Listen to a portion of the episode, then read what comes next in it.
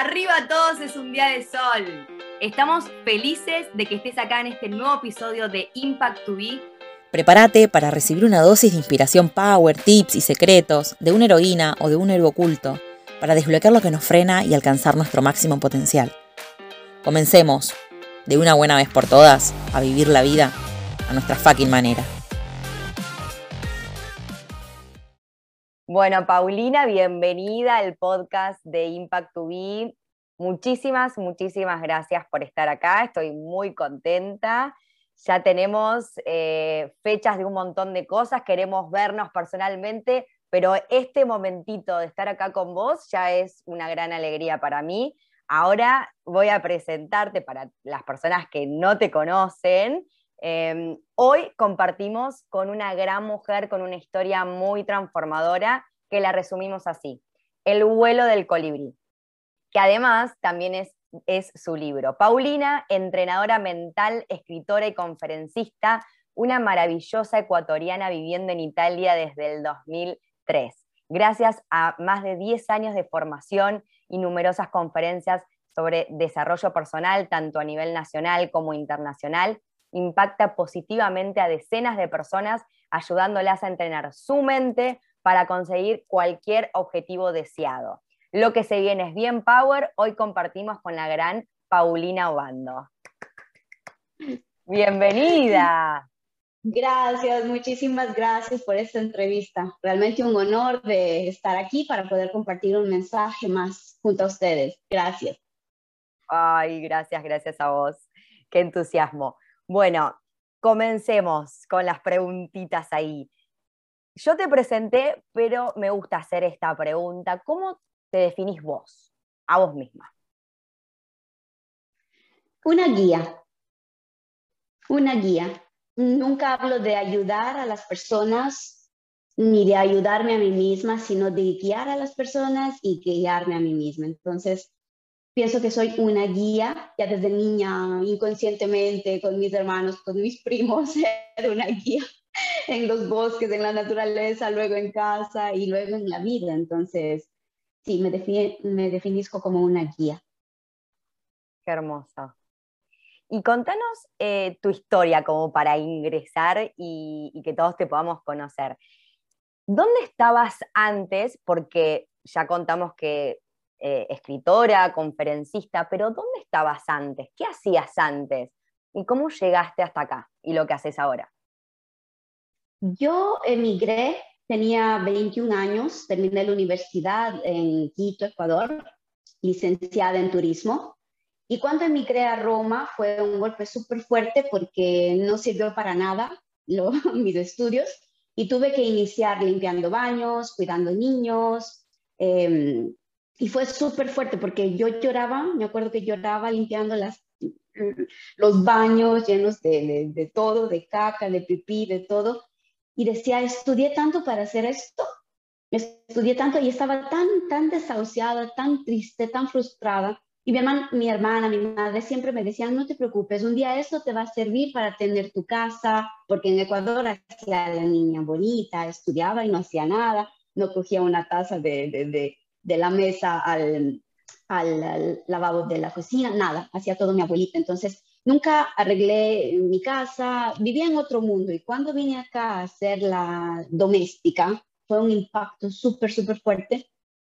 Lloraba tanto hasta que un día un amigo me dio un libro de crecimiento personal y ahí dejé de llorar y dije, es verdad, debo dejar el papel de víctima, salir del papel de víctima dejar de culpar a los demás de todo lo que me sucede y de lo que siento y pienso y me pasa, y empezar a ser la protagonista de mi vida, empezar a tomar las riendas de mi vida, dejar de lloriquear y empezar a dar el primer paso para realmente eh, sacar adelante y, mostrar al mundo lo que puedo hacer y lo que tengo dentro de mi mente y de mi corazón. Entonces, inicié un percurso lungo porque el crecimiento personal no es de un día al otro, tú inicias con un libro, inicias con un seminario, pero luego poco a poco necesitas eh, ponerlo en práctica. Y cuando lo pones en práctica, ahí empiezas a adquirir experiencia. Entonces, lo que hoy comparto con las personas es la teoría de muchísimos años que he estudiado, he asistido a cursos, seminarios, y de muchos años también de haber puesto en práctica conmigo misma y con los demás lo que funciona o lo que no funciona. Entonces, ha sido un proceso casi de, en, en, total ya casi 20 años, pero eso me ha ayudado muchísimo a hoy poder guiar a las personas con un método concreto, sin perder el tiempo, que eso es lo que a veces queremos, ¿no? Claro. Wow, wow. Eh, qué, qué, momento el llegar y, y todas esas experiencias. ¿Y mm, cómo te, me, te ingresaste en el mundo de eh, el, esos primeros pasitos en el desarrollo personal? ¿Empezaste a leer libros y, y después dijiste, bueno, quiero meterme para acá? ¿Cómo, cómo se dio? Bueno, yo empecé a leer libros y prácticamente eh, el primer libro tenía ya muchos ejercicios, ¿no? Ya tenía muchos ejercicios. Entonces, eh, dije, ¿de, ¿de, dónde empiezo? Porque hay tantas cosas que tengo que hacer. Y nuestro instructor nos dijo, coge un ejercicio, el que te sea más fácil, ¿ya? Entonces empecé con la parte más difícil que para mí era escuchar a los demás. Yo era una niña muy caprichosa, una chica muy orgullosa, llena de ego, y no sé, a los 22, 23 años me creía la más guapa, la más bonita, no escuchaba nada.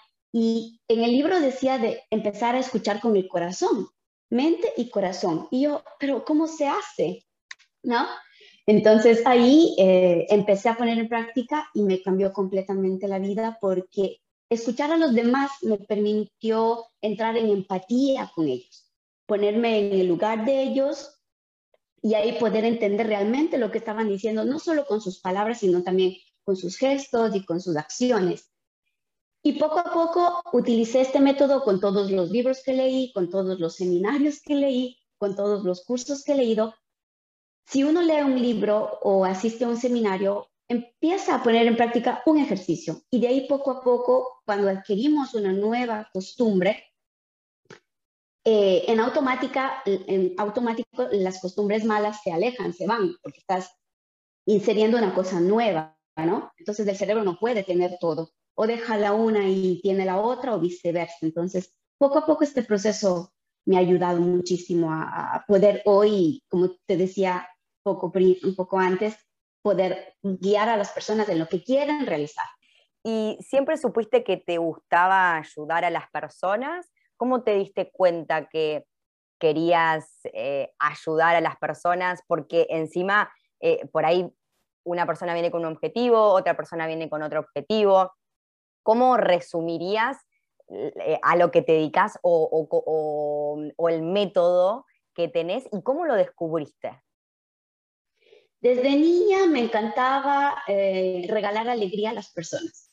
Y cuando empecé a hacer un, un, curso de mi misión, ¿cuál es mi misión? Es difícil porque es una pregunta muy, muy profunda. Entonces, eh, el instructor nos decía, es una cosa que ya tienes innata, descúbrela. Ya lo haces desde niña, ya lo haces desde siempre y tal vez tú no te das cuenta porque para ti es normal. Para mí es normal regalar alegría, regalar momentos bonitos, entonces, el, el instructor nos dijo de hacer un elenco, una lista completa de todo lo que nos venía natural y para tanta gente, en cambio, podía ser un talento, ¿no? Y es ahí donde descubrí mi misión, que es llevar alegría, donar y soportar a las personas para que logren estar bien y para que logren realmente alcanzar sus objetivos. Entonces, al inicio era, quiero hacer que las personas estén bien, pero luego estudiando, trabajando, encontrando un método claro, hoy no solamente están bien, sino que logran alcanzar sus objetivos. Wow, wow. ¿Y qué fue lo que te hizo dar eh, ese clic y, dejar la vida, los trabajos que estabas haciendo para decir, me lanzo, hago esto? ¿Tuviste mm, eh, todo claro? Como, ok, voy a hacer esto, voy a hacer estos pasos y, y voy a tener todo el éxito en la vida? ¿Tenías miedo? ¿Tenías incertidumbre? ¿Qué tal? Sí, sí, tenía mucho miedo, mucho miedo y sobre todo cuando llegué acá sin autoestima, sin conocer a nadie, solo mi madre, mi hermana y mi hermano. Hice muchos cursos y ahí te dan el método, te dicen paso uno, paso dos, haz esto, ¿no? Te dicen. Pero una cosa es decir y, otra es hacer. Entonces, cuando yo, empecé a dar mis pasitos, dije, Dios, ¿de dónde inicio? ¿De dónde inicio? Pienso que es importante que todos nosotros tengamos una guía, un guru, ¿no? Una persona que admiramos, que ha logrado obtener algo y seguir sus pasos, confiarnos, porque esas personas que han obtenido algo nunca van a tener miedo o envidia o celos de decirte cómo lo hicieron ellas saben que tú vas a necesitar tal vez un poco más de tiempo o si tú lo logras van a estar súper contentas. Entonces él me dijo, haz primero el libro. Ok, preséntalo el libro. Y yo tenía un montón de miedos porque no sabía hablar, no sabía presentarme, entonces empecé a hacer un montón de, cursos online. Hoy, por fortuna, hay tanto material online gratis, otros a pagamento, con pago. Entonces dije, ok, y poco a poco, la primera presentación del libro, temblé debajo de la mesa, me recuerdo las piernas ah. temblaban así, sudaba frío y todo, y luego, bueno, una trajo otra. Dar el primer paso, pienso que es la parte más importante. Y luego poco a poco se, se ajusta todo, ¿no? Porque poco a poco te llaman por aquí, se desenvuelve por acá, es decir, lo que necesitamos es votarnos. Y luego poco a poco, por arte de magia, el universo, Dios, todo se mueve para que nuestra misión llegue a, su fin. Y, te, y te consulto, cuando ingresaste en el mundo del desarrollo personal, hiciste el libro, empezaste a ayudar, eh, querías empezar a ayudar a las personas, ¿tenías miedos y obstáculos? Sí, De ¿Eran propios o eran de los, de eso, de los otros? No, no, no. Tenía miedo de la crítica, del que dirán. Al inicio no tenía tanta práctica, tenía tanta, tanta, tanta teoría y práctica conmigo misma y con mi familia, mi hermana, mi madre, ¿no? las amigas eh, más cercanas. Pero ya empezar a trabajar con la mente de personas desconocidas es mucho más delicado y decía, qué dirán, qué pensarán de mí, porque siempre me dijeron, por ejemplo, cuando presenté el libro, pero eres súper joven para escribir un libro, para escribir una autobiografía.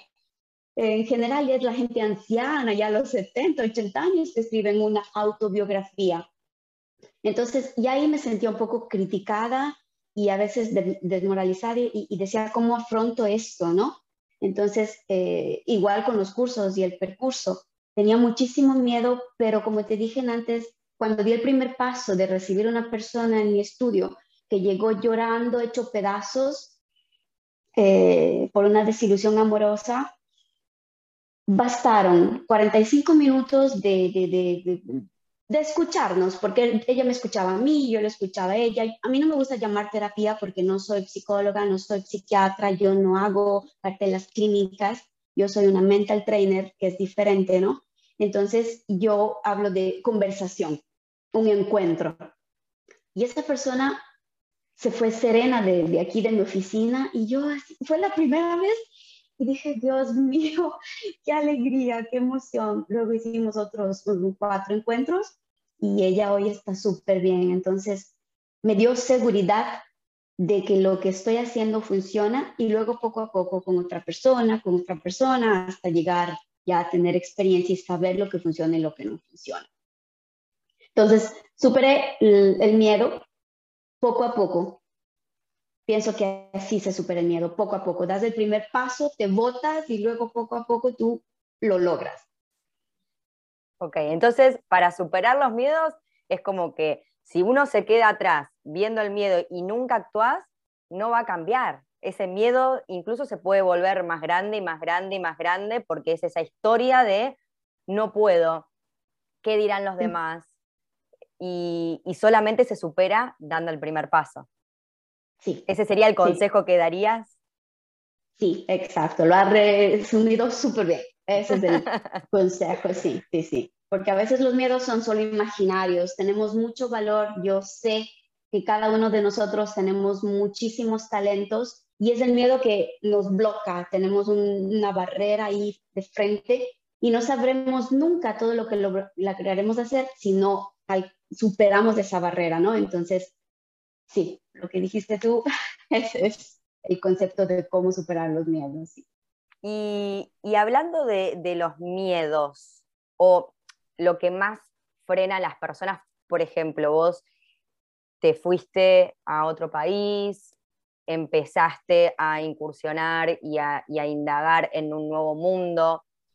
Y tenías ese bichito de te, te gustaba esto, empezaste como a trabajar en vos.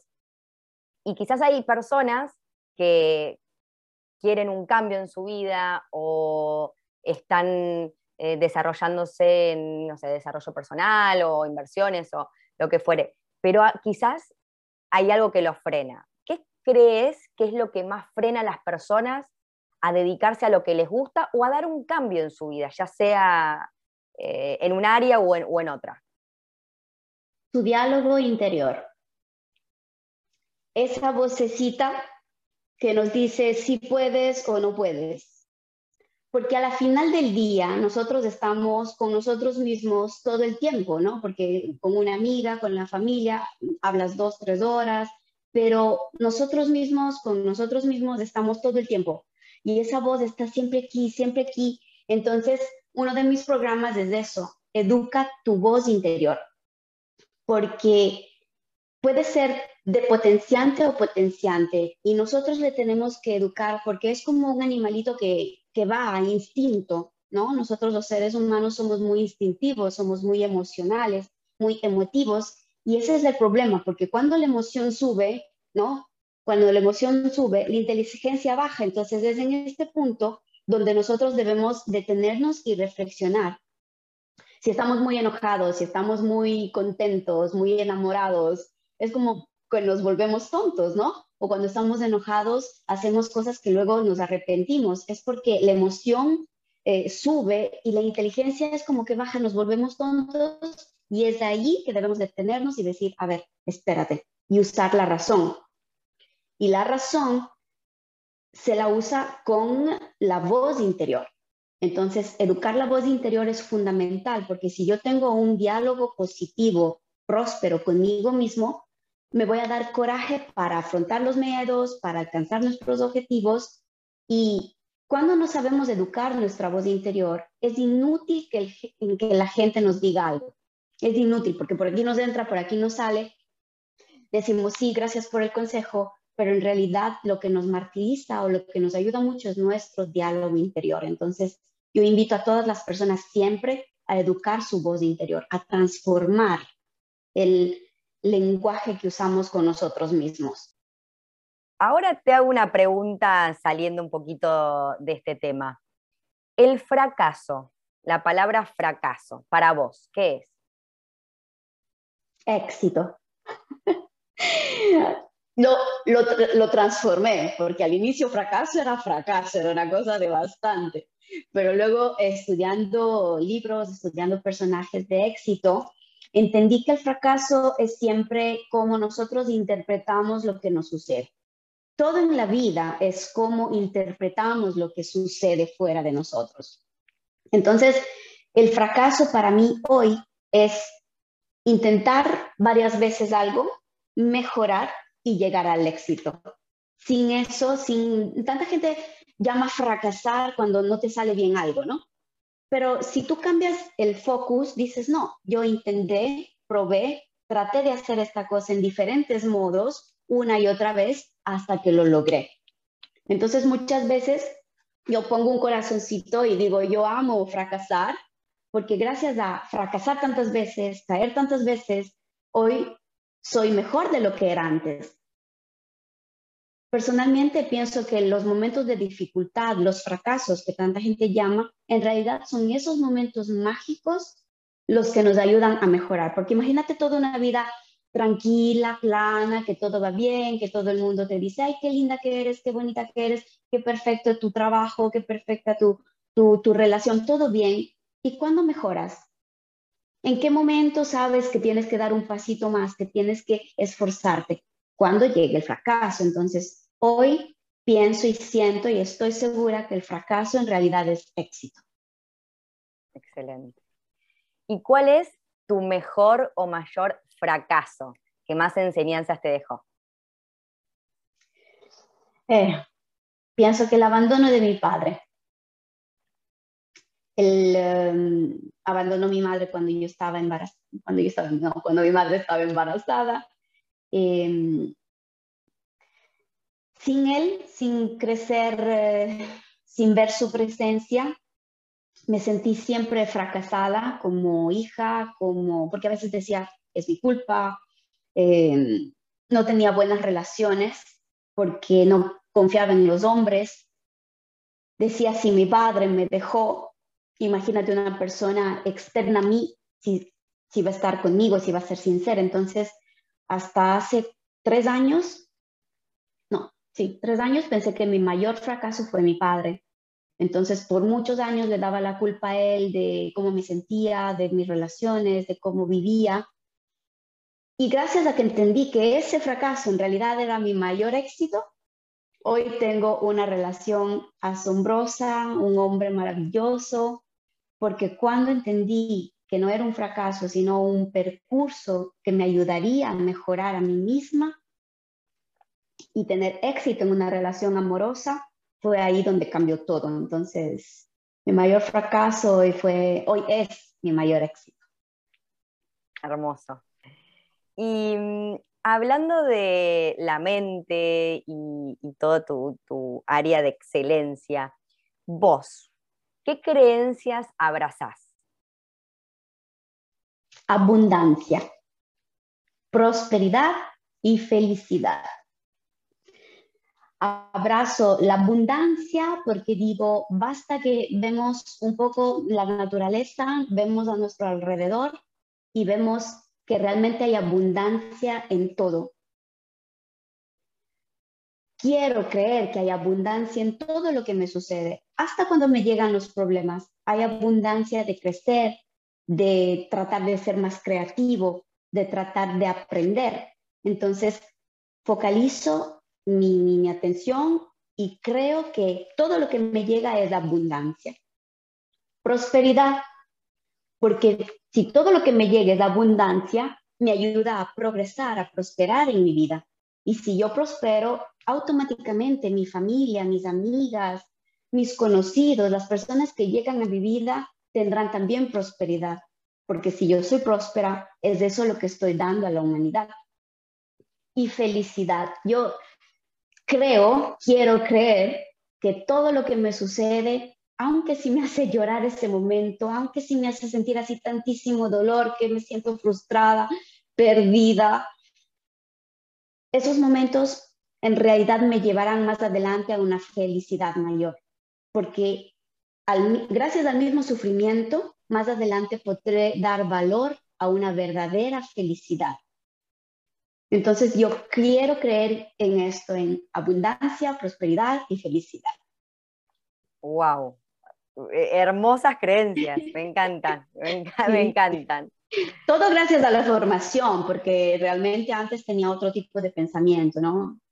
Sabes, es más fácil pensar en la escasidad, en el no progreso, en la tristeza. Entonces, gracias a la formación, he sido siempre positiva, solar, pero a veces no sabía gestionar bien, me confundía o pasaba tantos días deprimida, eh, meses enteros, años resentida, en cambio, ya sé gestionar mis emociones y ya sé focalizar donde quiero estar para poder sentirme en un cierto estado de ánimo, ¿no?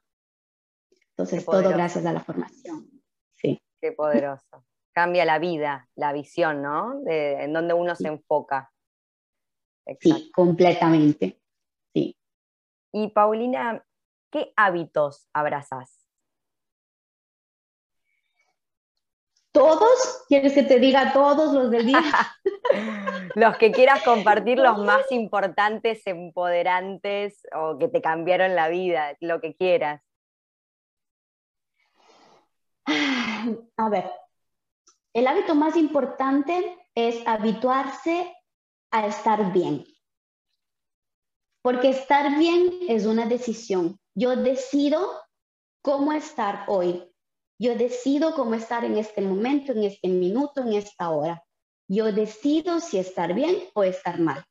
Porque no es lo que sucede fuera lo que tiene que eh, entrar dentro de mi, mi cabeza o mis emociones, sino soy yo la que decido. Entonces, estar bien, vivir bien, es una costumbre, es un hábito, no es una casualidad. No es que yo me despierto en la mañana y digo, bueno, ¿cómo va? va? No, no, no. Yo me despierto en la mañana y decido estar bien. Yo tengo una enfermedad, la artritis reumatoide, y tengo unos dolores terribles, terribles, que siento que se me rompe cada huesito de mi cuerpo. Entonces, cada mañana para mí es una lucha porque yo debo decidir con qué estado de ánimo estar. Si estar bien, si estar mal, si estar alegre, si quejarme. Entonces, decidir cómo estás tú cada día es un hábito. Ese es el más importante. Luego tengo pequeños hábitos, ¿no? Por ejemplo, tengo mis, mis cada mañana, en la noche, por ejemplo, en la mañana, un hábito es apenas me despierto, un vaso de agua tibio eh, con limón o sin limón, no es tan importante, eso depende si uno tiene gastritis o no, pero el primer hábito em, para poder purificar mi cuerpo, hidratarme, iniciar la mañana bien, el, eh, el vaso de agua. Luego todo el día, otro hábito que tengo es ser grata. Todo lo que me sucede, gratitud, gratitud, gratitud. Me llega un euro, me llega un, no sé, una flor, me llega un comentario negativo de alguien, porque también sucede, me llega un problema, gracias gracias. Entonces es otra hábito, otro, otro hábito, la gratitud también. Y tengo un montón, tengo muchísimo. Eh, antes de irme a dormir, media hora lo dejo al celular porque la luz y el sonido que nos crea el celular, estar en los social antes de ir a dormir, luego nos crea un disturbo en toda la noche y el sueño no es tranquilo y eh, dormir es una parte fundamental para estar bien. Entonces, es muy difícil, pero pongo el despertador a las nueve y media, diez, lo dejo aparte y ahí puedo realmente eh, apagar mi cerebro y dormir tranquila. Estas son algunas pequeñas cosas, pero luego tengo tantos, tantos hábitos que mi novio me dice, pareces un militar, pero para estar bien hay que tener hábitos. Sin hábitos vamos por el mundo así como que, como va, perdidos, sin una meta, y se puede llegar al objetivo, pero con más cansancio, con más tiempo. En cambio, si uno tiene reglas, hábitos, llegas más fácil a lo que anhelas, ¿no? Sentirte bien, no sé, terminar un examen, cualquier cosa. Con hábitos logras alcanzar todo lo que tú quieres en menos tiempo y con menos esfuerzo. Así es. ¿Y te pasa que a veces te sentís triste, desanimada, porque, ok, cuando llega algo que no nos no gusta, ponerle un, comentario o algún, algún suceso, y te sentís esa emoción, ¿no? Antes hablaste de gestionar las emociones y, enfocarnos en lo positivo, decidir el día. Hay, cuando surge eso, ¿te pasa que te sentís triste, desanimada? ¿Y cuando pasa? ¿Qué haces? Cuando pasa, sí, me pasa, porque somos seres humanos y pienso que todo el tiempo, todos los días, es siempre un, un nuevo día y no sabes todas las sorpresas que la vida te regalará. Entonces, apenas me llega una cosa así mm, terrible, porque me llegan, me llegan, créeme, digo, universo, ¿qué me quieres enseñar?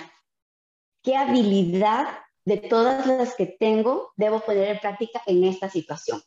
Entonces yo siempre eh, distolgo el focus y la atención del problema, de la tristeza, de la melancolía que me da este problema y trato de focalizar mi atención en lo constructivo. Ok, tengo este problema, ok. ¿Cuál es la capacidad que necesito en este momento desarrollar para afrontar ese problema? O si no, ok, este es el problema, 10 soluciones. Paulina, encuentra 10 soluciones. Porque yo tuve un instructor que decía, antes de que vengan con un problema, denme 50 soluciones. Y nos hizo escribir así dos, tres días enteros y luego me dicen cuál es el problema. Entonces, yo trato siempre de, del focus, darlo y mantenerlo en la parte constructiva de cualquier situación que me suceda. Qué poderoso. Hay que aplicarlo. sí. Al inicio toma tiempo porque entrenar la mente es como entrenar un músculo, ¿no? Entonces al inicio somos un poco perezosos, toma tanto tiempo, pero luego cuando ya te acostumbras es como cuando uno quiere salir a correr, por ejemplo. El primer día corres tres minutos, cinco minutos, y luego diez, luego veinte, pasas a media hora, una hora. Entonces, así es el entrenamiento también de la mente. Al inicio es despacito, lento, pero luego ya te viene en automático porque tú ya estás acostumbrada. Ya lo haces sin pensar tantas veces, te viene en automático, ¿no? Como cuando nos lavábamos los dientes de niños, que nos gustaba no nos gustaba, teníamos que pensar, hoy lo hacemos en automático. Entonces, así mismo es entrenar la mente. Al inicio toma tiempo, es lento, pero tú sabes que después de un año, dos, diez, va a ser en automático. Cualquier cosa que te llegue, tú la vas a saber gestionar. Y es por eso que tanta gente de éxito al inicio está triste un mes, tres meses, luego está triste un día, luego está triste una hora, luego un minuto, porque ya sabe gestionar su mente y ya sabe lo que tiene que hacer. Excelente, excelente. Paulina, imagínate que descubriste la pócima mágica para vivir una vida extraordinaria y alcanzar el éxito. ¿Cuáles serían los ingredientes secretos? ¡Wow! ¡Qué pregunta! Me encanta. Me encanta esta pregunta. A ver, em, gratitud, porque es muy potente la gratitud. El perdón, saber perdonar, aprender a perdonarnos a nosotros mismos y luego a los demás. Em, serenidad, tratar de vivir serenos la compasión, siempre con nosotros mismos y con los demás, ¿no? Y el amor hacia nosotros mismos y hacia los demás. Sí. Yo pienso que esta es la... La pócima. La pócima perfecta, sí, sí, sí. Te he hablado, bueno, de una técnica, no sé si has escuchado de, de Oponopono. Es una técnica de, y, y ahí te dicen, ¿no? El amor, la compasión, la gratitud y el perdón. Entonces, eh, yo lo he hecho, las personas que han trabajado conmigo lo han hecho y realmente es muy, muy, muy potente, muy potente, realmente. Entonces, invito a todas las personas a investigar un poquito más del tema, porque estos cuatro sentimientos juntos hacen la pócima que tú dices, que realmente ha curado a muchas personas me ha curado a mí misma y es una pócima muy potente, sí, sí, sí. Aplicar la pócima entonces. Sí. Muchas gracias por, por compartirla. Y me hablaste de libros, de cursos, así que ahora viene una pregunta que también me encanta, que es hermosa. ¿Tus libros preferidos? Los que han influido en tu vida y que nos recomendás leer. El primero que me cambió completamente la vida cómo tratar a los demás e influir en las personas de Dale Carnegie. La mente millonaria de Hart Baker. ¿Y tu libro? Y mi libro, sí. mi libro. El vuelo del colibrí. El vuelo del colibrí en italiano, en español, sí. Hermoso, hermoso. Sí. Y Paulina, una frase de cabecera, tuya o de alguien más.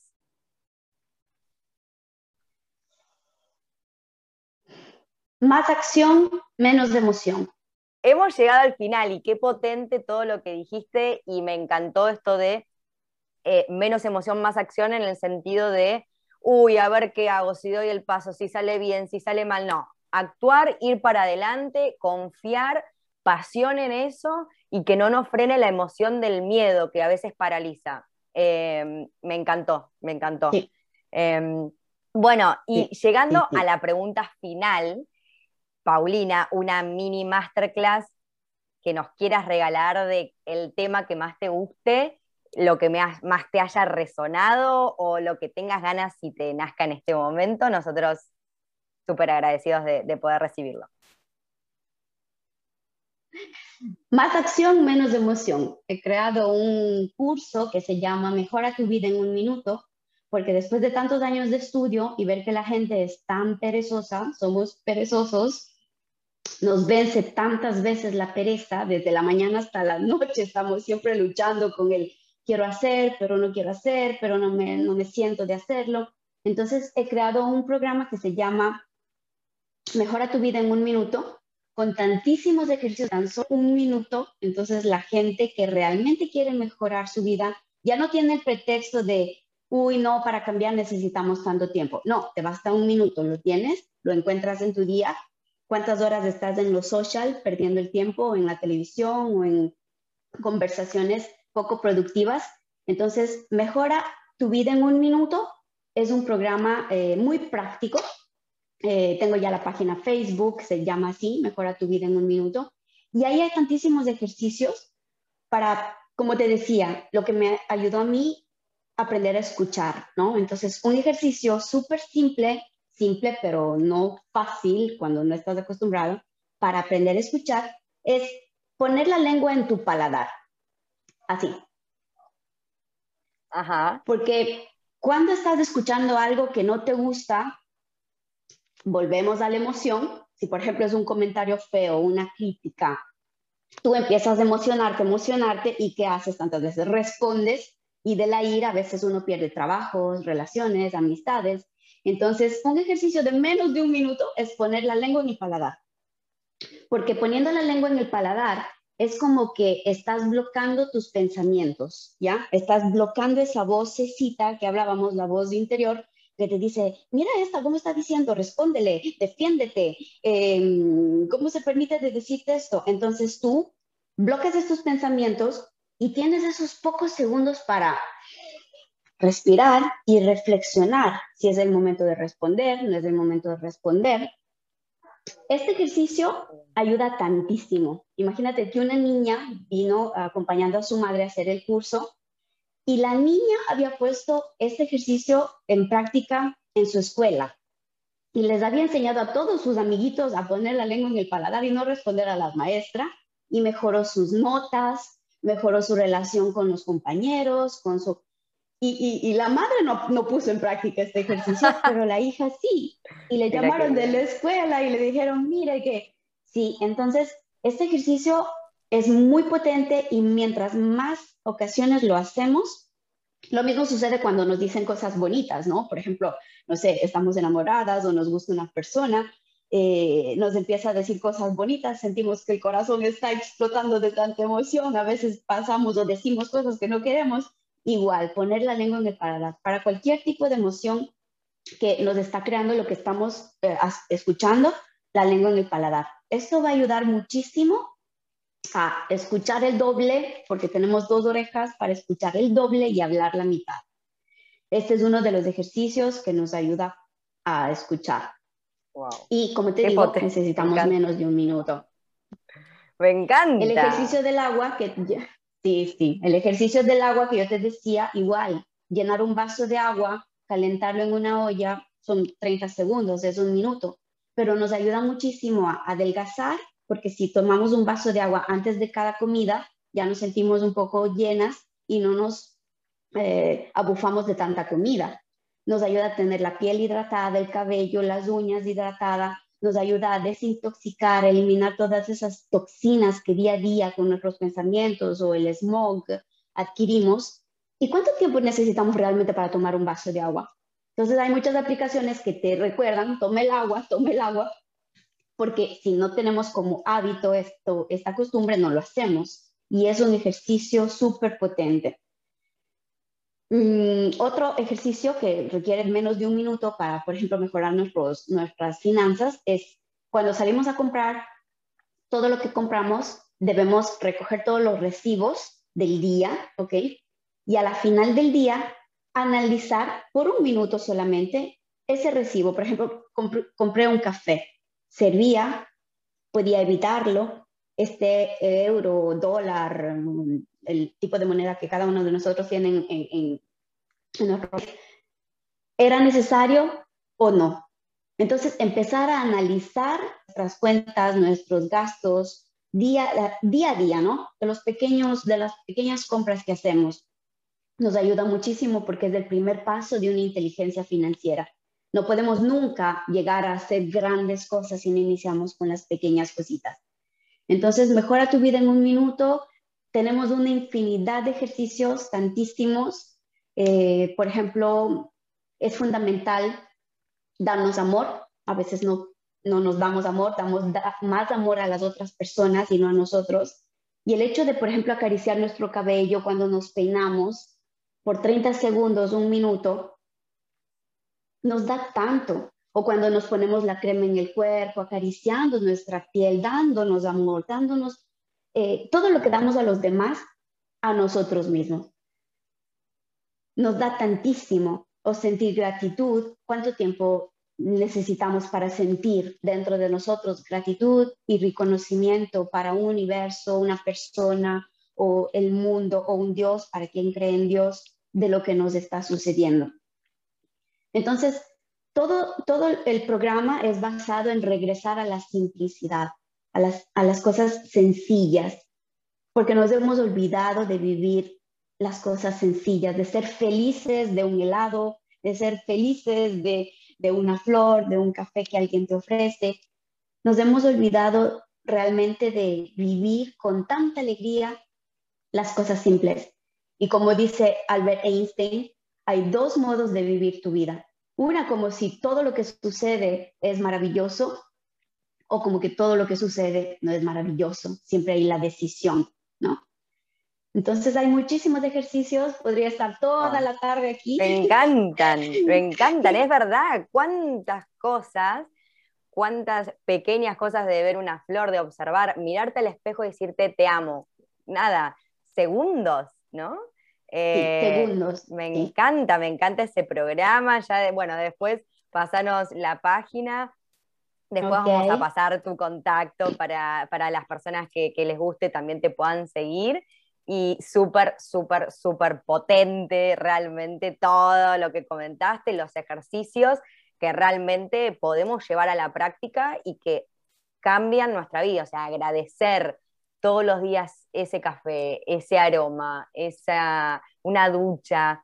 Eh, hasta los problemas, hasta los problemas, sobre todo los problemas y los momentos súper difíciles, porque gracias a ellos mejoramos, somos más fuertes, eh, sacamos a flote nuestra inventiva, nuestra creatividad. Entonces, sobre todo agradecer lo que no tenemos porque es eso lo que nos inspira a seguir día a día luchando y tratando de mejorarnos para alcanzarlo y los problemas. Hermoso. Buenísimo, buenísimo. Muchísimas, muchísimas gracias, de verdad, que, ha sido un placer. Y, y bueno, nos vemos pronto, así que te agradezco de corazón. Muchísimas gracias por escuchar. Esperamos que lo hayas disfrutado tanto como nosotras. Y si es así, te invitamos a suscribirte, publicarlo y compartir el mensaje con quien más desees. Nos vemos en el próximo. ¡A brillar!